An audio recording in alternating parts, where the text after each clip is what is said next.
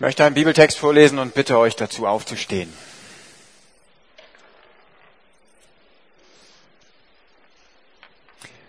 Er steht in der Apostelgeschichte Kapitel 7 und das ist der Beginn der Verteidigungsrede des Stephanus vor dem Hohen Rat. Stephanus aber sprach, ihr Brüder und Väter, hört. Der Gott der Herrlichkeit erschien unserem Vater Abraham, als er in Mesopotamien war, ehe er in Haran wohnte, und sprach zu ihm, Geh aus deinem Land und aus deiner Verwandtschaft und komm in das Land, das ich dir zeigen werde. Da ging er aus dem Land der Chaldäer und wohnte in Haran. Danke dir.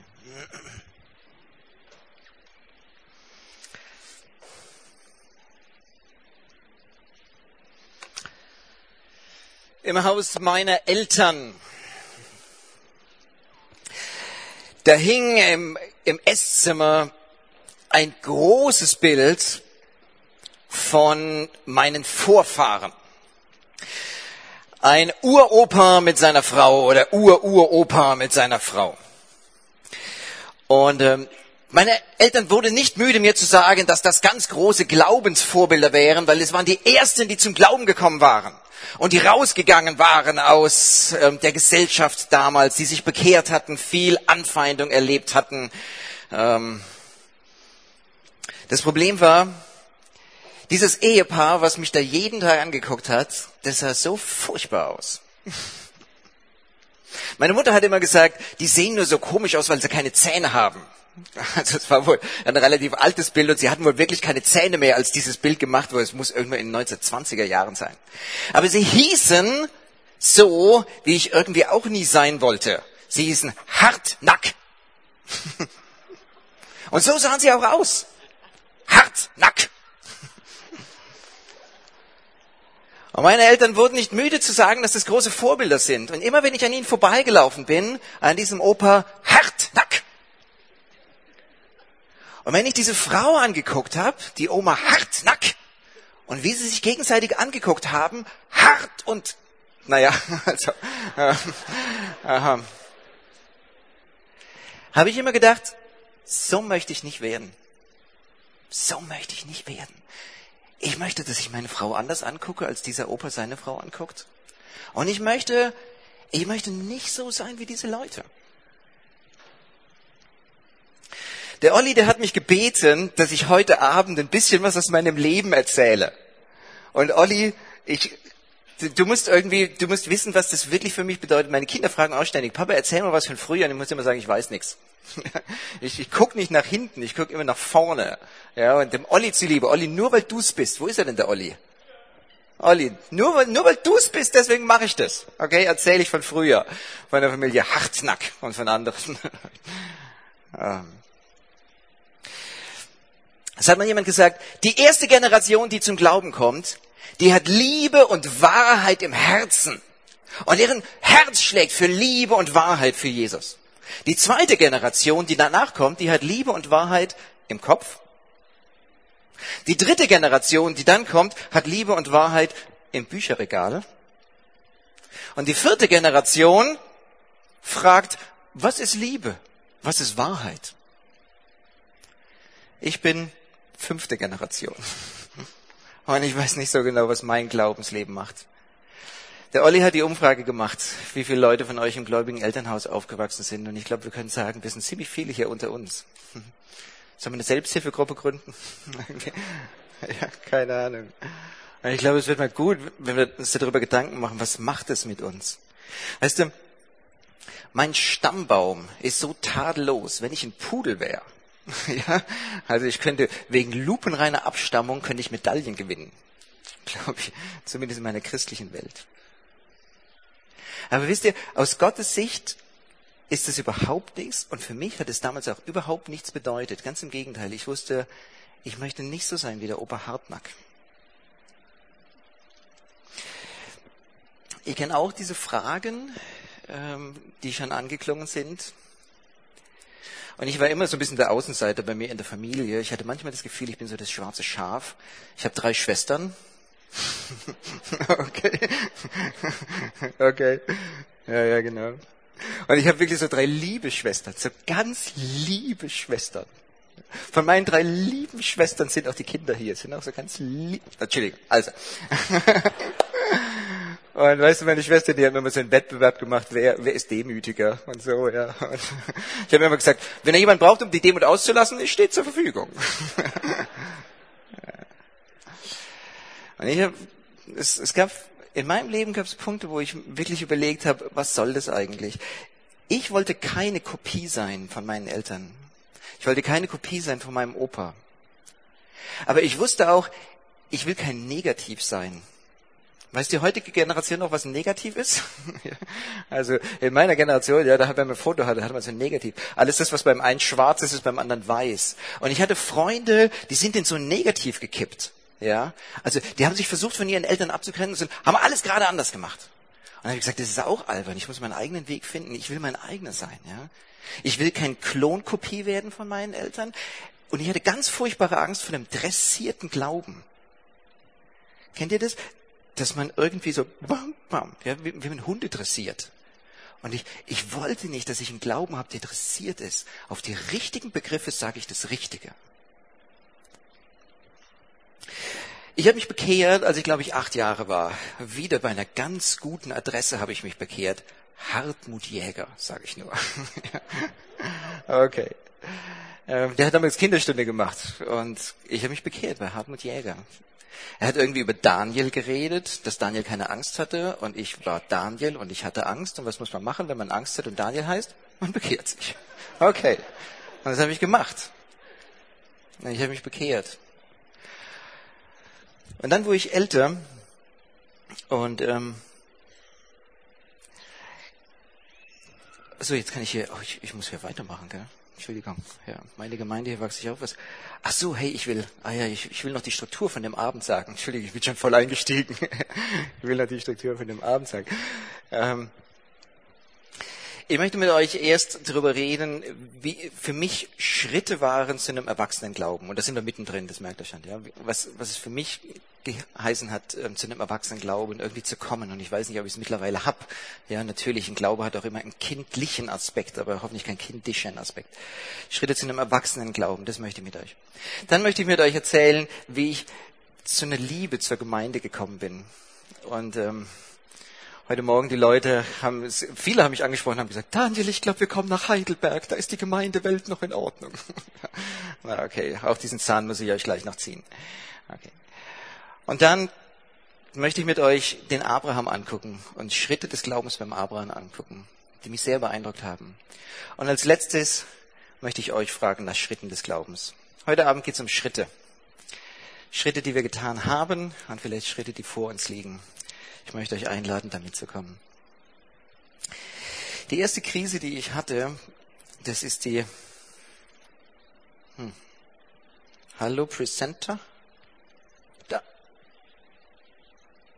Was war jetzt? Okay, da ist es ja. Jetzt habe ich nicht gedrückt, jetzt kommt es. Na gut. Ähm, das erste war die Gotteskrise.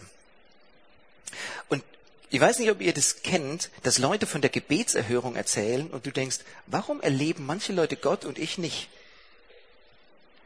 Und du das Gefühl hast, ähm, Gott redet scheinbar zu irgendwie allen anderen Leuten und äh, andere Leute erleben das, dass irgendwie so ein Engel über ihnen ist und ich habe den noch nicht erlebt, diesen Engel. Und wie ist es? Ist Gott tatsächlich da? Und das ist eine ganz grundsätzliche Frage und ich hoffe, dass du diese Frage dir stellst. Und ich hoffe, dass du Mut hast, dir diese Frage zu stellen. Ist dieser Gott wirklich da?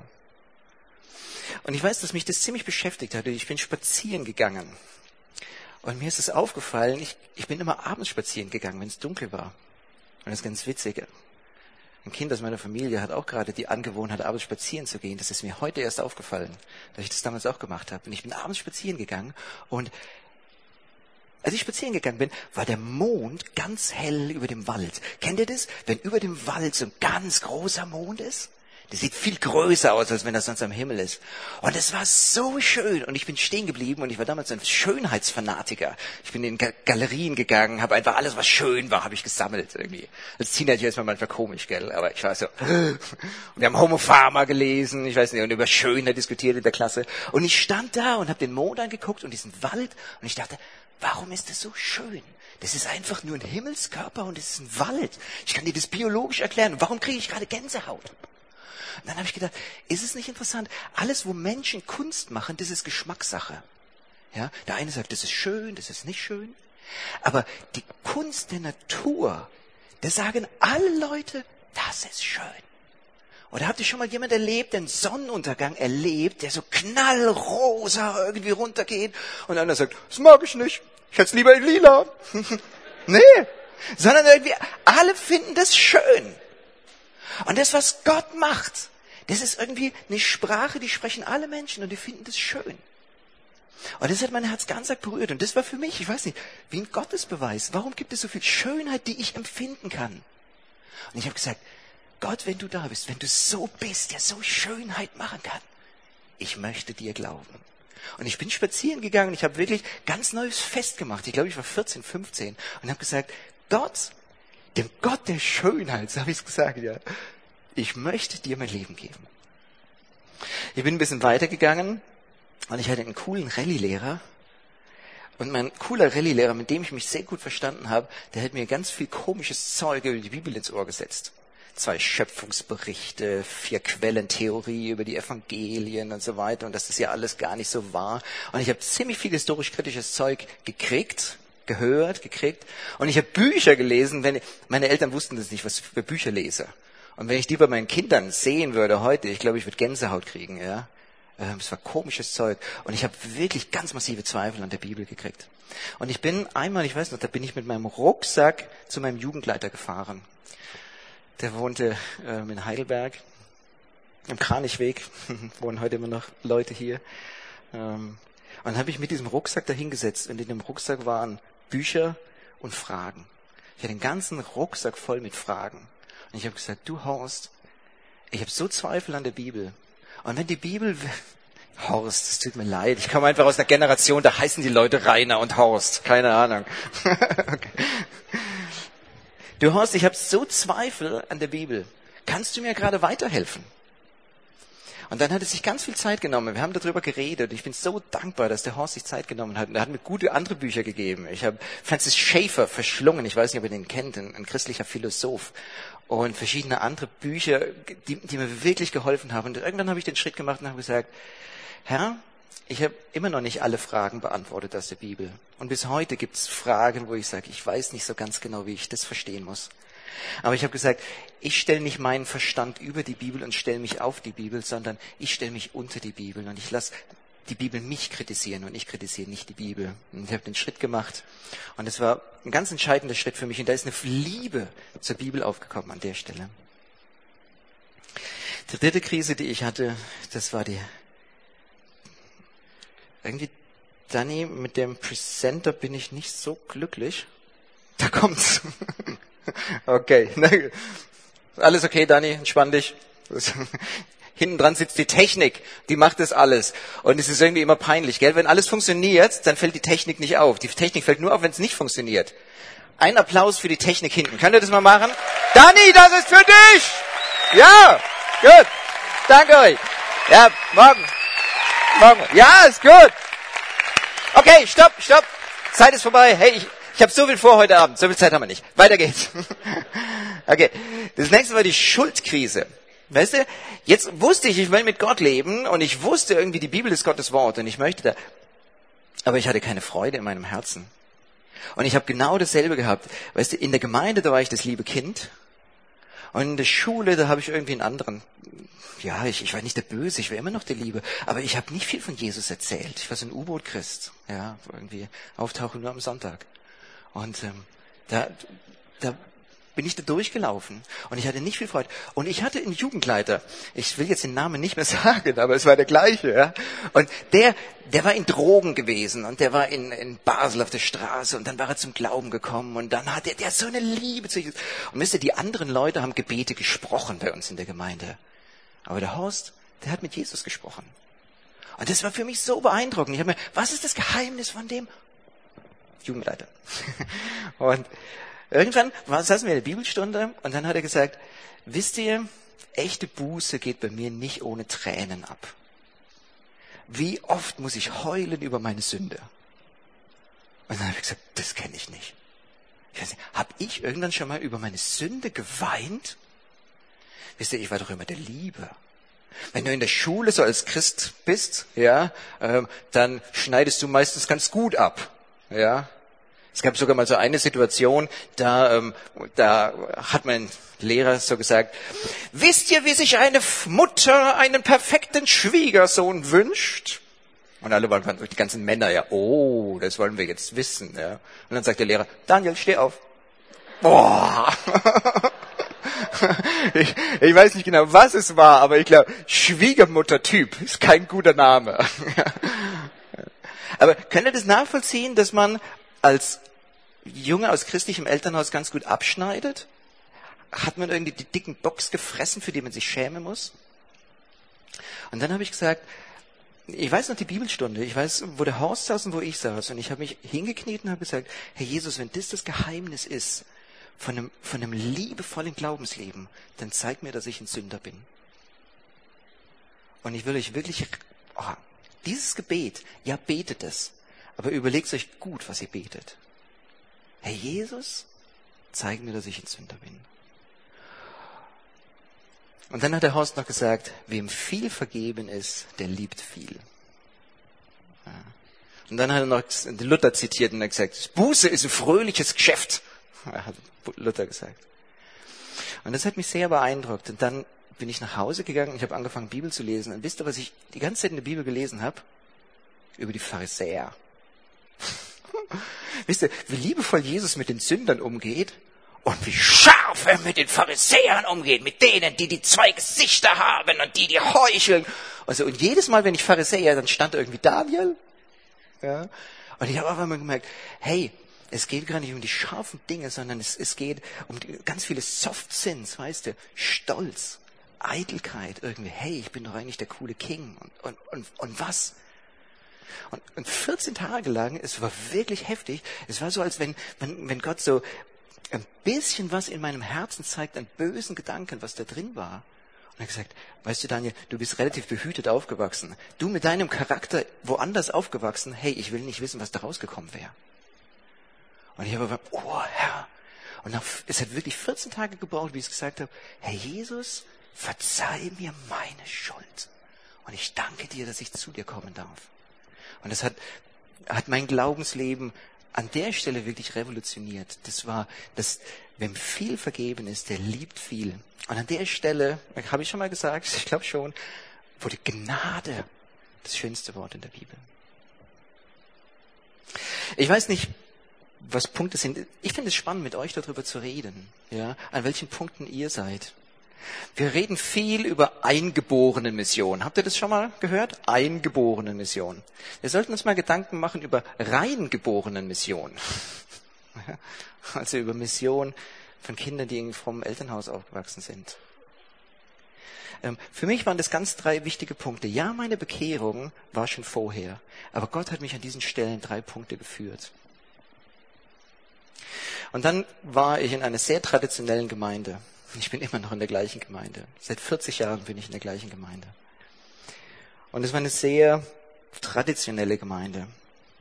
Ich bin an vielen Stellen ähm, in einer sehr dynamischen Jugendarbeit gewesen. Ich war viel mit OM unterwegs, habe viel anderes erlebt. Ich hab, wir hatten einen Schülerbibelkreis bei uns an der Schule mit 50 Leuten. Wir haben wirklich die Fenster aufgemacht, wir haben irgendwie die Hütte gerockt. Und das war irgendwie cool. Ja. Keiner kannte Brüdergemeinde, aber das war auch nicht so schlimm, gell? weil wir Jesus kannten und das war viel wichtiger.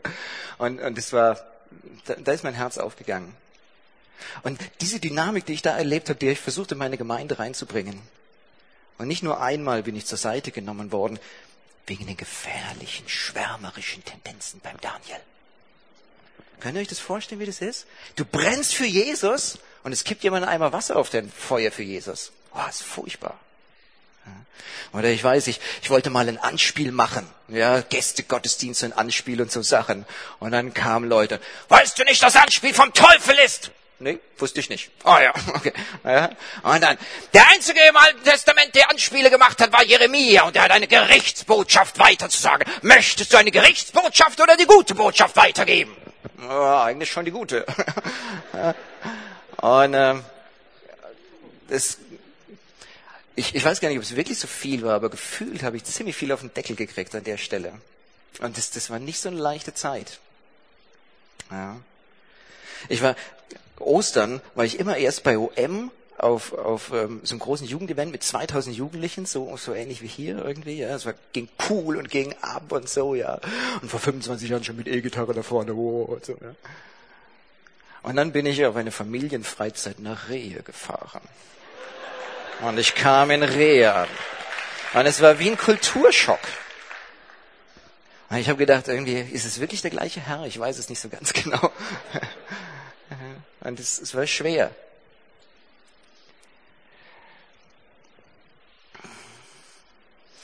Ich habe mir mal ein paar Sachen aufgeschrieben, die, die mir damals, die mich damals gestört haben. Was ich erlebt habe, wie ich Gemeinde erlebt habe, es war eine beklemmende Ernsthaftigkeit. Angst vor Fehler. Lähmende Angst vor Fehler. Weißt du, im eigenen Glaubensleben Angst, was falsch zu machen. Aber auch in der Gemeinde. Was verändern? Auf keinen Fall. Wir könnten ja was falsch machen. Ja? Verletzender Hochmut, Stolz und Rechthaberei. Weißt du, auf der einen Seite, man, man kannte nicht viel anderes, aber wenn man was kannte, dann hatte man dafür eine Verachtung. Wir sind eigentlich die, die wirklich die Wahrheit haben verletzender Hochmut, Stolz und Rechthaberei. Und als letztes wirkungslose Ziellosigkeit. Weißt du, Ziele, die einzigen Ziele, die man hatte, war, dass sich nichts ändert. Die einzigen Ziele waren wirklich, ähm, Herr Jesus, bewahre uns, dass wir abfallen von dir. Das war das Gebet, was irgendwie immer kam. Und das hat mich wirklich mitgenommen. Wie kann man deine Liebe zur Gemeinde entwickeln? Ich wollte oft weg aus Heidelberg. Ich hatte schon mal einen Studienplatz in Freiburg. Ich wollte Missionar werden in Spanien. Ich weiß nicht, was wollte ich noch alles werden? Meine Frau, die weiß das. Irgendwie, ich wollte immer weg. Ich habe viel über Mission geredet. Und meine Schwestern sind gegangen. Ich habe immer gebetet, Herr, hier bin ich, sende meine Schwestern. Ja, meine, Schw meine Schwestern sagen immer, Daniel, Daniel, du hast immer von Mission geredet und wir haben es gemacht. Ja, gut. Deswegen, das muss ich zur Rettung meiner Schwestern sagen, gell? Das ist mir große Vorbilder. Könnt, hier meine Nichten, könnt ihr das an eure Mütter weitergeben? Danke. Das ist für den Familienfrieden einfach wichtig. Danke. Okay. Ähm, aber witzigerweise war, immer wenn ich an eine Tür angeklopft habe, dann, ähm, und ich habe gedacht, ich möchte, die Tür ging zu und Türen in Heidelberg gingen auf. Und wir haben eine Jugendarbeit erlebt, die irgendwie aufgeblüht ist. Und Leute zum Glauben kamen. Ich habe es erlebt, dass die Leute mich gefragt haben, ob ich mal predige in Heidelberg. Und ich habe gesagt, nee, mache ich nicht. Und an dem Sonntag, wo ich eigentlich gefragt worden wäre, sitze ich mit meiner Frau da und lese den, die Losungen, beziehungsweise nee, das war Spurgeon, Kleinode göttlicher Verheißung. Und dann steht, Sag nicht, ich bin zu jung, sondern geh hin und predige das Wort Gottes. Ich habe so gezittert. Ich habe gesagt, Herr, möchtest du, dass ich heute predige? Bitte nicht, bitte nicht, Herr, bitte noch. Ja, und dann bin ich nach Hause, ja, habe ich mich in mein Nebenzimmer. Und gesagt, damals, vielleicht muss ich heute predigen. Ich war gerade ganz frisch verheiratet. Ja, vielleicht muss ich, warum? Ja, Gottes Wort hat es hier gesagt. Und so. Dann habe ich gesagt, Herr, bitte nicht, bitte nicht heute. Ich mach's nächste Woche, aber nicht heute. Und dann zum Glück ist jemand anderes aufgestanden, hat gepredigt. Aber ich habe echt gedacht, ja, der, der Bruder, der predigt, hat einen Autounfall oder keine Ahnung. Ja. Und dann habe ich am nächsten Sonntag habe ich gepredigt. Ich habe so eine alte Predigt rausgeholt, eine alte Jugendstunde, die ich mal gemacht habe, ich rausgeholt und habe gepredigt. War fertig. Ich fahre nach Hause, sag, okay, Job getan. Herr Jesus, du wolltest, dass ich predige, habe ich gemacht. Okay, hast du es gesehen? Gut, Haken dran. Am Abend klingelt das Telefon und ein Mädchen aus dem Jugendkreis sagt, du, hallo, ich wollte sagen, ich hatte heute meine Freundin dabei. Ach so, ja, habe ich gesehen, die saß ganz hinten. Ja. Ich wollte sagen, sie hat sich gerade bekehrt. und, und, und ich merke, wie sich Türen auftun an einer, einer Situation, wo ich das gar nicht geahnt hatte. Und ich habe da, wo ich war, habe ich weitergearbeitet und Gott hat es gebraucht und Gott hat es bestätigt. Gott hat Führung geschenkt, dass ich da geblieben bin. Und bis heute bin ich in Heidelberg. Und da ist eine Liebe gewachsen zu der Gemeinde. Und vielleicht, habt ihr das gemerkt? Ich mag meine Gemeinde. ähm, ja, natürlich, wir haben auch unsere Schwierigkeiten, keine Frage. Aber das ist wie mit den Kindern. Weißt du, wenn, ich, wenn ihr mit mir über meine Kinder redet und ihr irgendwie sagt, hey, hey, deine Kinder, die sind aber ganz komisch drauf. Wow, sollst du was erleben, okay? Ich werde mich vor meine Kinder stellen ich werde sie verteidigen bis aufs Blut. Und dann drehe ich mich um und gehe zu meinen Kindern und sage, was habe ich da gehört? okay. Und so, so ist es mit meiner Gemeinde, weißt du? Wenn du hier was sagst gegen Heidelberg, aber ich rede mit euch nicht über die Schwierigkeiten, natürlich auch ein bisschen, okay, aber das, das will ich nicht. Hier die Heidelberger Geschwister, die kamen nach heute Morgen zu mir und haben gesagt, Daniel, wir würden auch gerne in deiner Gemeinde sein. das war irgendwie ganz nett, gell? Okay. Wie ist eine Liebe zur Gemeinde gewachsen? Wie kann das? Das erste, was ich erlebt habe, was ich gelernt habe, es hat mir jemand gesagt, Daniel, bedenke immer das Mokassin-Prinzip. Was heißt das, das Mokassin-Prinzip? Es gibt einen alten, steht nicht in der Bibel, okay, habt ihr das gemerkt? Wahrscheinlich. Um, es gibt ein altes Mokassin, ein altes Indianersprichwort, das heißt, bevor du nicht drei Tage in den Mokassin deines Feindes gelaufen bist, rede nicht negativ über ihn. Hm. Das finde ich gut. Das hat mir relativ früh ein Bruder gesagt und hat gesagt, pass mal auf, Daniel, seh deine Geschwister in der Heidelberger Gemeinde aus Gottes Sicht. Was hat ihn geprägt? Warum ist er so? Warum hat er so Angst vor Veränderung? Was, was ist sein Herzensschlag? Und es hat mir geholfen. Mit dem Bibelvers könnte man da sagen, nehmt einander an, wie Christus euch angenommen hat, zu Gottes Lob. Seh deine Geschwister mit Gottes Augen. Es gab in Heidelberg einen Bruder, nach jeder Predigt, die ich gehalten habe, kam er zu mir und hat mir gesagt, was ich noch hätte sagen sollen. Und ich kann dir sagen, bei jeder Predigt findest du was, was man noch hätte sagen sollen. Ja. Dann habe ich gesagt, Onkel Günther, ich habe doch sowieso schon überzogen. Warum hätte ich das noch sagen sollen? Weil es wichtig war. Okay. Und, und, immer, wenn ich gepredigt hatte, war ich so ein bisschen angespannt. Und dann kam Onkel Günther auf mich zu und, uh, das war echt schwer. Und dann habe ich gefragt, Onkel Günther, warum kommst du jedes Mal, wenn ich predige, zu mir? Und dann hat er Tränen in den Augen gekriegt und hat gesagt, weil ich dich so liebe und weil ich so Angst habe um unsere Gemeinde und weil ich weiß, dass Gott dich gebrauchen möchte in unserer Gemeinde und ich nicht möchte, dass was Falsches reinkommt und ich bete jeden Tag für dich. Oh, der ist mir ganz anders geworden. Da habe ich gesagt, danke, Onkel Günther. Und ich habe ihn in den Arm genommen. Und wenn er dann kam, habe ich gesagt, Onkel Günther, hast diese Woche wieder für mich gebetet? Natürlich. Und dann haben wir anders darüber geredet. Bedenke das Mokassin-Prinzip. Das nächste. Bedenke das Prinzip der siebenmal siebzigsten Chance. Wisst ihr, was das ist? Vergebung. Okay. Wie oft sollst du dem Bruder vergeben? Siebenmal siebzig Mal. Wisst ihr, in Gemeindearbeit ist es oft so, dass wir Dinge aufrechnen. Weißt du, der gehört sowieso zu der Gruppe und dem sein Vater hat schon mit meinem Vater und was weiß ich und die waren schon immer so. Oh, Im Gemeindealltag, da, da rechnen sich da Gräben auf und keine Ahnung und, und Gruppierungen und so. Hey, bitte, Jesus sagt, Strich drunter. Wie oft? 490 mal plus x vergeben. Es hat jemand eine gute Definition von Vergebung gebracht und hat gesagt, Vergebung heißt, dem anderen zuzugestehen, dass er nicht Gott ist. Weißt du, Gott macht keine Fehler, deswegen muss man ihm nicht vergeben. Aber unsere Geschwister, die machen Fehler und deswegen müssen wir ihnen vergeben. Hey, lieber Bruder, ich glaube, du bist nicht Gott und deswegen muss ich dir vergeben. Das Prinzip, das hat mir viel geholfen, echt Vergebung. Und auch um Vergebung zu bitten in der Brüderstunde aufzustehen und zu sagen, liebe Brüder, ihr habt letzte Woche gehört, was ich gesagt habe, und es war so lieblos und hart. Bitte verzeiht mir, dass ich das gesagt habe. In der Sache bleibe ich dabei, aber ich habe so einen harten Ton gehabt und ich möchte euch um Vergebung bitten. Und es gehört zur Gemeinde dazu, dass du vergeben kannst und dir vergeben wird. Sei ein Ermutiger. In unseren Kreisen gibt es manchmal viele Leute, die haben scheinbar kein Blut, sondern Korrekturflüssigkeit in ihren Adern. Ja. Die wissen ganz genau, wo was schief läuft. Ja, Gottes Herde braucht auch Schäferhunde. Ist okay. Aber nicht zu viele. Okay. Sei lieber ein Ermutiger. Weißt du, auch als Ermutiger wirst du Fehler machen. Du wirst wahrscheinlich ein oder zweimal jemand zu viel ermutigen. Aber du machst nicht so viel falsch. Wenn du ein oder zweimal zu viel kritisierst, dann kannst du viel falsch machen.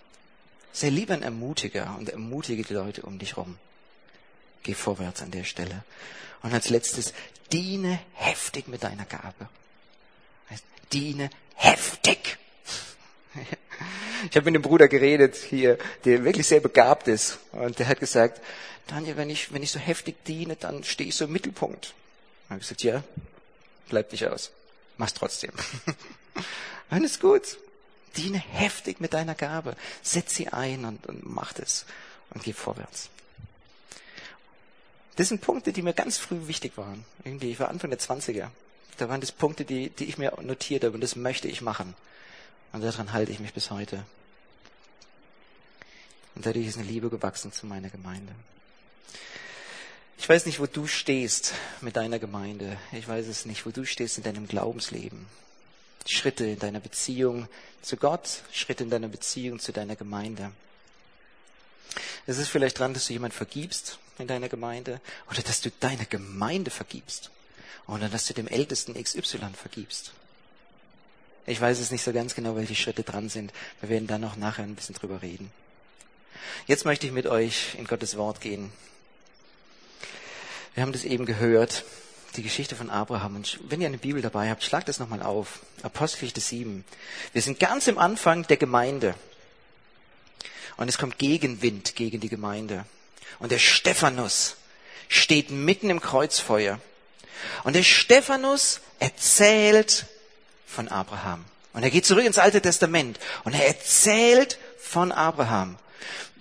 Und es sind mit die schönsten Aspekte hier aus der Predigt vom Stephanus. Mein 18. Geburtstag war ein Sonntag.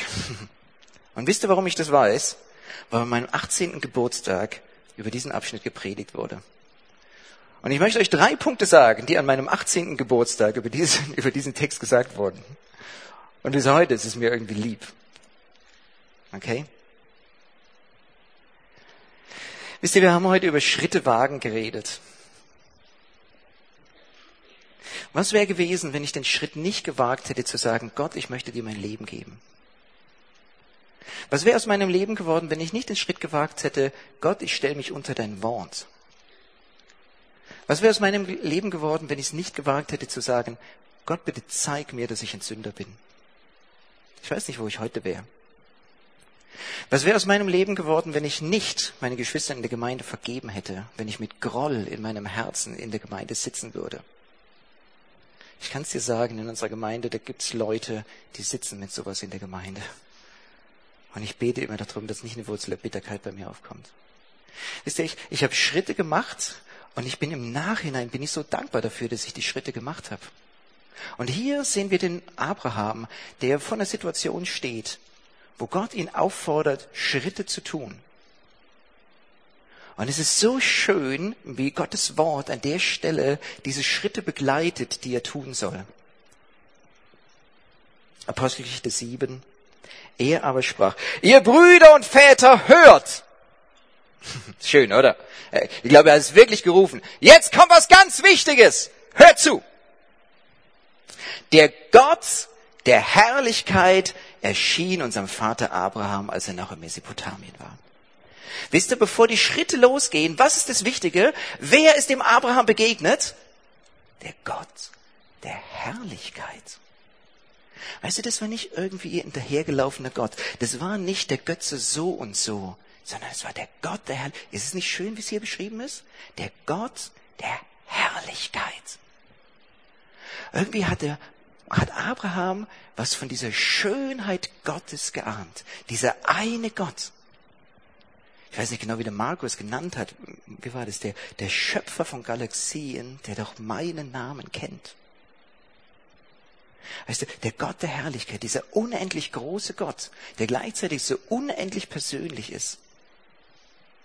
Kennt ihr den Gott der Herrlichkeit?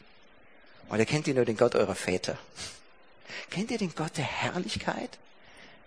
Schwingt in deinem Herzen was, wenn du an Gott denkst? Wenn wir hier die Lieder singen, es sind so viele Anbetungslieder dabei, wen beschreiben sie? Den Gott der Herrlichkeit. Ja. Habt ihr den Gott der Herrlichkeit erlebt? Wenn es heute um Schritte wagen gehen, ist es eine ganz wichtige Sache. Kennst du den Gott der Herrlichkeit? Weißt du, ich würde keinen Schritt machen, wenn ich nicht den Gott der Herrlichkeit kennen würde. Wenn ich nicht weiß, dass Gott dieser liebevolle, allmächtige, allwissende Gott ist, der einen guten Plan für mein Leben hat. Wenn ich das nicht wüsste, ich würde keinen Schritt tun. Deswegen ist es so wichtig, kennst du den Gott der Herrlichkeit? Der Gott der Herrlichkeit erschien dem Abraham. Wer ruft? Der Gott der Herrlichkeit ruft. Nicht irgendjemand. Es ist der Gott der Herrlichkeit. Dieser Gott, der so viel Schönheit hat. Dieser Gott, der Liebe ist. Dieser Gott, der allmächtig ist. Dem irgendwie nichts aus den Fingern rutscht. Der Teufel, der versucht uns immer wieder einzureden. Gott ist leider mit seiner Kraft an seine Grenzen gekommen in deinem Leben. Ja, vielleicht mag er dich, aber leider ist er gerade überfordert mit deinen Problemen. Nein. Wisst ihr, Gott bewirbt sich nicht als, als Herrscher des Universums. Gott ist es. Und Gott ist der Gott, der dich liebt. Manchmal sagt der Teufel auch, weißt du, vielleicht ist Gott allmächtig, aber leider ist dein Leben ihm ziemlich egal. Nee, Gott ist dieser Gott, der allmächtig ist und der dich liebt. Das ist der Gott der Herrlichkeit, der wirklich da ist. Der Gott der Herrlichkeit erschien unserem Vater Abraham. Und dann, der Gott der Herrlichkeit sagt, geh. Der Gott der Herrlichkeit sagt, du musst Schritte machen. Ich möchte, dass du vorwärts gehst. Geh raus aus deiner Comfort Zone. Komm raus, da wo du dich wohlfühlst. Komm raus, da wo deine Verwandtschaft ist. Ich möchte, dass du etwas Neues wagst. Ich möchte, dass du Schritte gehst. Das mögen wir nicht so gerne, gell? Alles, was irgendwie neu ist, das schreckt uns. Und ich glaube, den Abraham, dem ging es auch so. Alles, was neu ist, das hat für uns so was Unheimliches. Das ist nicht planbar, das ist nicht greifbar. Weißt du, so wie es ist, auch wenn es gerade nicht perfekt ist, aber zumindest kenne ich so, wie es ist. Und es gibt mir das Gefühl von Sicherheit. Und jetzt einen Schritt zu machen daraus, in was Neues hinein. Der Gott der Herrlichkeit rief, geh aus deiner Verwandtschaft. Gott möchte, dass wir Schritte gehen. Jeder Weg, den Gott mit uns führen möchte, beginnt am ersten Schritt. Jeder Weg, den Gott mit dir gehen möchte, beginnt mit Schritten. Und Gott fordert dich auf, Schritte zu gehen, Schritte zu tun. Und dann sagt er, der Gott der Herrlichkeit, geh aus deinem Vaterhaus und komm in das Land, das ich dir zeigen werde. Was ist der Unterschied, wenn jemand sagt, geh, oder wenn jemand sagt, komm? Bei komm ruft man immer die Leute zu sich. Ja? Wenn ich früher meine Kinder, die so beim Komm in Papas Arme. Wo sollen sie denn hinlaufen? Nein, nicht zur Mama, sondern in meine Arme. Bei komm, der ruft Gott zu sich. Und wenn Gott sagt, gehe Schritte, dann ruft er immer zu sich geh aus deinem Land und komm in das Land, das ich dir zeigen werde. Geh in das Land, geh und komm zu mir. Wisst ihr, wenn Gott ruft, dann ruft er immer zu sich. Da ist der Petrus im Boot und Jesus ist außerhalb. Da sagt Jesus, komm. Jesus sitzt nicht im Boot und sagt, Petrus, geh mal schnell raus. Ja, sondern Jesus ist draußen. Und als der Petrus untergeht, da, da ist er da und kann ihn rausholen. Jesus ruft immer zu sich.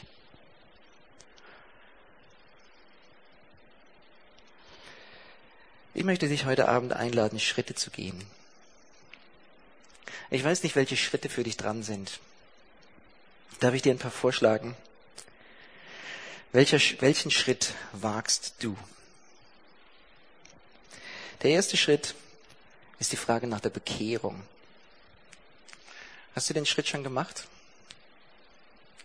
Heute kam jemand zu mir und hat gesagt, du Daniel, ich wollte dir sagen, ich habe mich gestern Abend bekehrt. Und ich bin schon so oft geflogen in meinem Leben und du hast gestern dieses Beispiel von dem Flughafen erzählt. Und das war genau mein Ding. Ja, ist das nicht interessant? Könnt ihr euch erinnern? Die Person, die immer am Flughafen, die alles weiß, jeden Flieger kennt, aber noch nie selbst geflogen ist. Ich weiß nicht, wer hier ist und der irgendwie ganz genau weiß, hey, eigentlich gehöre ich nicht dazu. Max Simon weiß, ich habe meine fromme Maske und ich sitze hier auf. Ich habe so interessierten Glauben. Wenn die Sonntagsschule sagt X, dann sage ich Y, ich weiß es genau, weißt du. Sonntagsschule ist ein bisschen wie Mathematik spielen, gell, irgendwie. Aber eine persönliche Beziehung, das ist, dass ich selbst diesen Schritt gewagt habe, mein Leben in Gottes Hand zu geben und zu sagen, Herr, ich möchte mein Leben dir geben, mach mit mir, was du willst. Diesen Schritt raus aus dieser Comfortzone, hast du das gemacht? Weißt du, das ist genau dieser Schritt, den der, den Abraham gemacht hat. Diesen Schritt äh, im Vertrauen. Man weiß nicht, was kommt. Ich weiß nicht, was Gott mit dir vorhat. Aber ich weiß, dass Gott einen guten Plan mit dir vorhat. Und was wir heute Abend fragen ist, bist du bereit, dein Leben in Gottes Hand zu geben? Bist du bereit, Schritte zu gehen, vielleicht auch in ein unbekanntes Land? Schritte zu gehen, aber weil der Gott der Herrlichkeit dich ruft. Gott, ich habe so eine Ahnung. Es gibt ein paar Punkte, da habe ich, glaube ich, dich erlebt. Da habe ich so eine Ahnung von dir gekriegt. Und ich möchte mein Leben in deine Hand geben.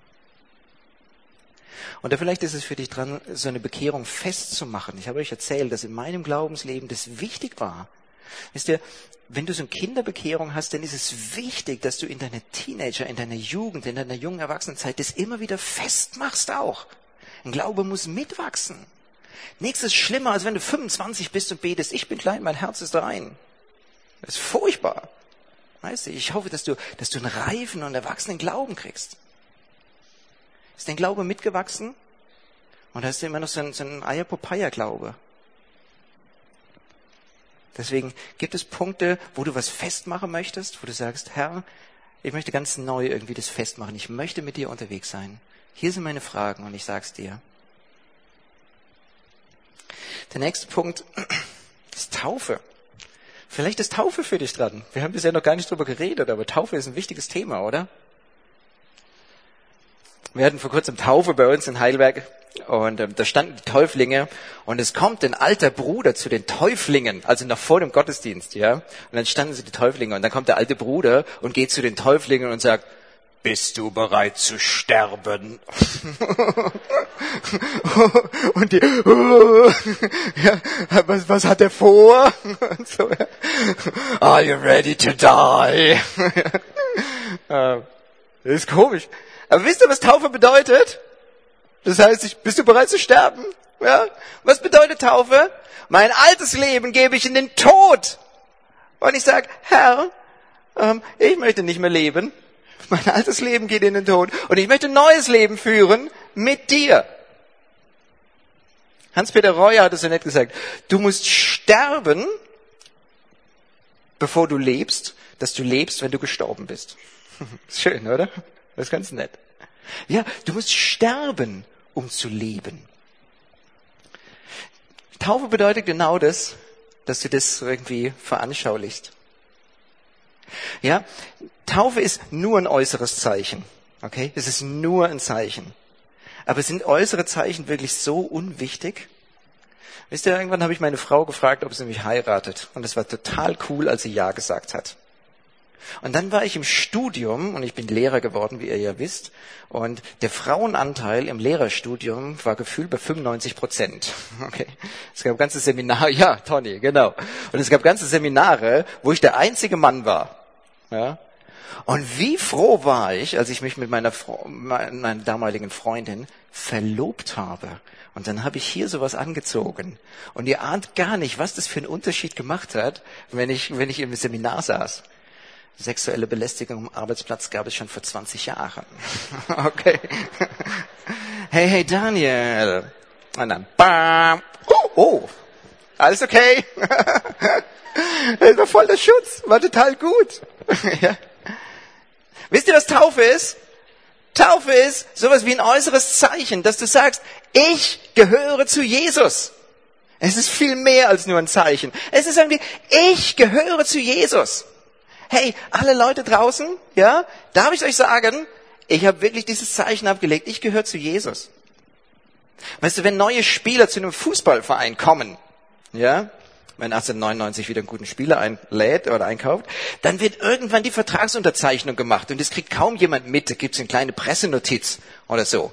Aber dann gibt es eine ganz wichtige Pressekonferenz und da kommt dieser neue Spieler und dann kommt der Präsident und der Manager und der Trainer und irgendwie alle sitzen sie da und dann nehmen sie das Trikot von dem Verein und dann gehen sie zu dem Spieler und sagen, und jetzt zieh bitte dieses Trikot an. Und dann nimmt der Spieler das Trikot und schlüpft rein und wow, und dann brandet Applaus auf. Warum? Dann ist es so, die Unterschrift habe schon, weil er jetzt das Trikot vom Verein trägt. Weil er jetzt dazugehört. Wisst ihr, was Taufe ist? Taufe ist, die Unterschrift ist wahrscheinlich schon lang passiert, ja. Du hast dich schon bekehrt. Du gehörst schon zu Jesus. Aber jetzt trägst du irgendwie das Trikot vom Verein. Du gehörst dazu. Und es sehen alle, dass du dazugehörst. Wow! Und es ist eine Pressenotiz wert. ja? Es hat eine Öffentlichkeitswirkung, dass du dazugehörst. Hast du den Schritt schon gemacht? Hast du dich irgendwie so ganz öffentlich schon zu Jesus gestellt? Wer mich bekennen wird vor den Menschen, den werde ich bekennen vor dem Vater, sagt Jesus. Es ist ein Schritt des Bekenntnisses einfach, was man ablegt. Möchtest du so einen Ring haben, irgendwie, dass du zu Jesus gehörst? Möchtest du so ein ähm, Trikot haben, dass du in Gottes Team spielst? Ich wünsche es dir von Herzen. Und Taufe ist ein Schritt dazu. Brotbrechen. Jesus hat alle eingeladen und hat gesagt, nehmt alle, die zu mir dazugehören. Ja, als Gemeinden haben wir eine Verantwortung zu gucken. Ihr kennt wahrscheinlich diese Stellen, ja, dass wir als Gemeinde eine Verantwortung haben auch. Aber Jesus hat diesen Wunsch, alle, die mich lieben, die sollen, nehmt alle daraus. Leute, wenn ihr Jesus liebt, dann es wäre schön, wenn ihr auf diesen Wunsch hättet, beim Brotbrechen dabei zu sein. Ist das dran für dich, dass du zu den Ältesten gehst und sagst, hey, ich möchte auch beim Brotbrechen teilnehmen? Ich weiß nicht, wie es bei euch in den Gemeinden wird unterschiedlich gehandhabt, ja. Aber ist das vielleicht ein Schritt, dass du sagst, ich möchte einfach auch dabei sein? Ich möchte nicht am Rand stehen, sondern ich möchte auch das ausdrücken, hey, das bedeutet mir was. Ist das ein Schritt, der für dich dran ist? Ist für dich vielleicht ein Schritt, dass du ein neues Jahr zur Gemeinde sagst. Dass du sagst, ich habe es verstanden, Gott, dass Gemeinde wichtig ist. Und ich habe so viel Frusterlebnisse mit Gemeinde und mein, mein Bild von Gemeinde war gerade nicht gut. Herr Jesus, ich möchte ein neues Ja zur Gemeinde sagen. Und dazu zählt, ich möchte vergeben. Ich möchte Leuten vergeben, die mich verletzt haben. Und ich möchte sagen, Herr Jesus, ich glaube, dass du am Wirk bist, auch in meinem Heimatort. Und dass du auch in meiner Gemeinde wirken kannst. Und ich möchte mich da einbringen und ich möchte mitarbeiten. Und ich möchte Liebe und Wahrheit in meine Gemeinde reinbringen. Ich will, dass meine Gemeinde auch so ein bisschen so ein Lagerfeuer wird, wo Speise und Wärme ist. Und ich will mit anfangen, da mitzuhelfen, dass Liebe und Wahrheit in meine Gemeinde kommt. Oder als letztes sagst du, ich möchte mitarbeiten in der Gemeinde ich möchte tatsächlich diesen Schritt machen. Ich möchte, ähm, ich möchte mich mit einbringen. Ich glaube, dass Gott mir Gaben gegeben hat. Ich glaube, dass ich was mitgeben kann. Und selbst wenn ich es gerade nicht weiß, ich möchte mitarbeiten.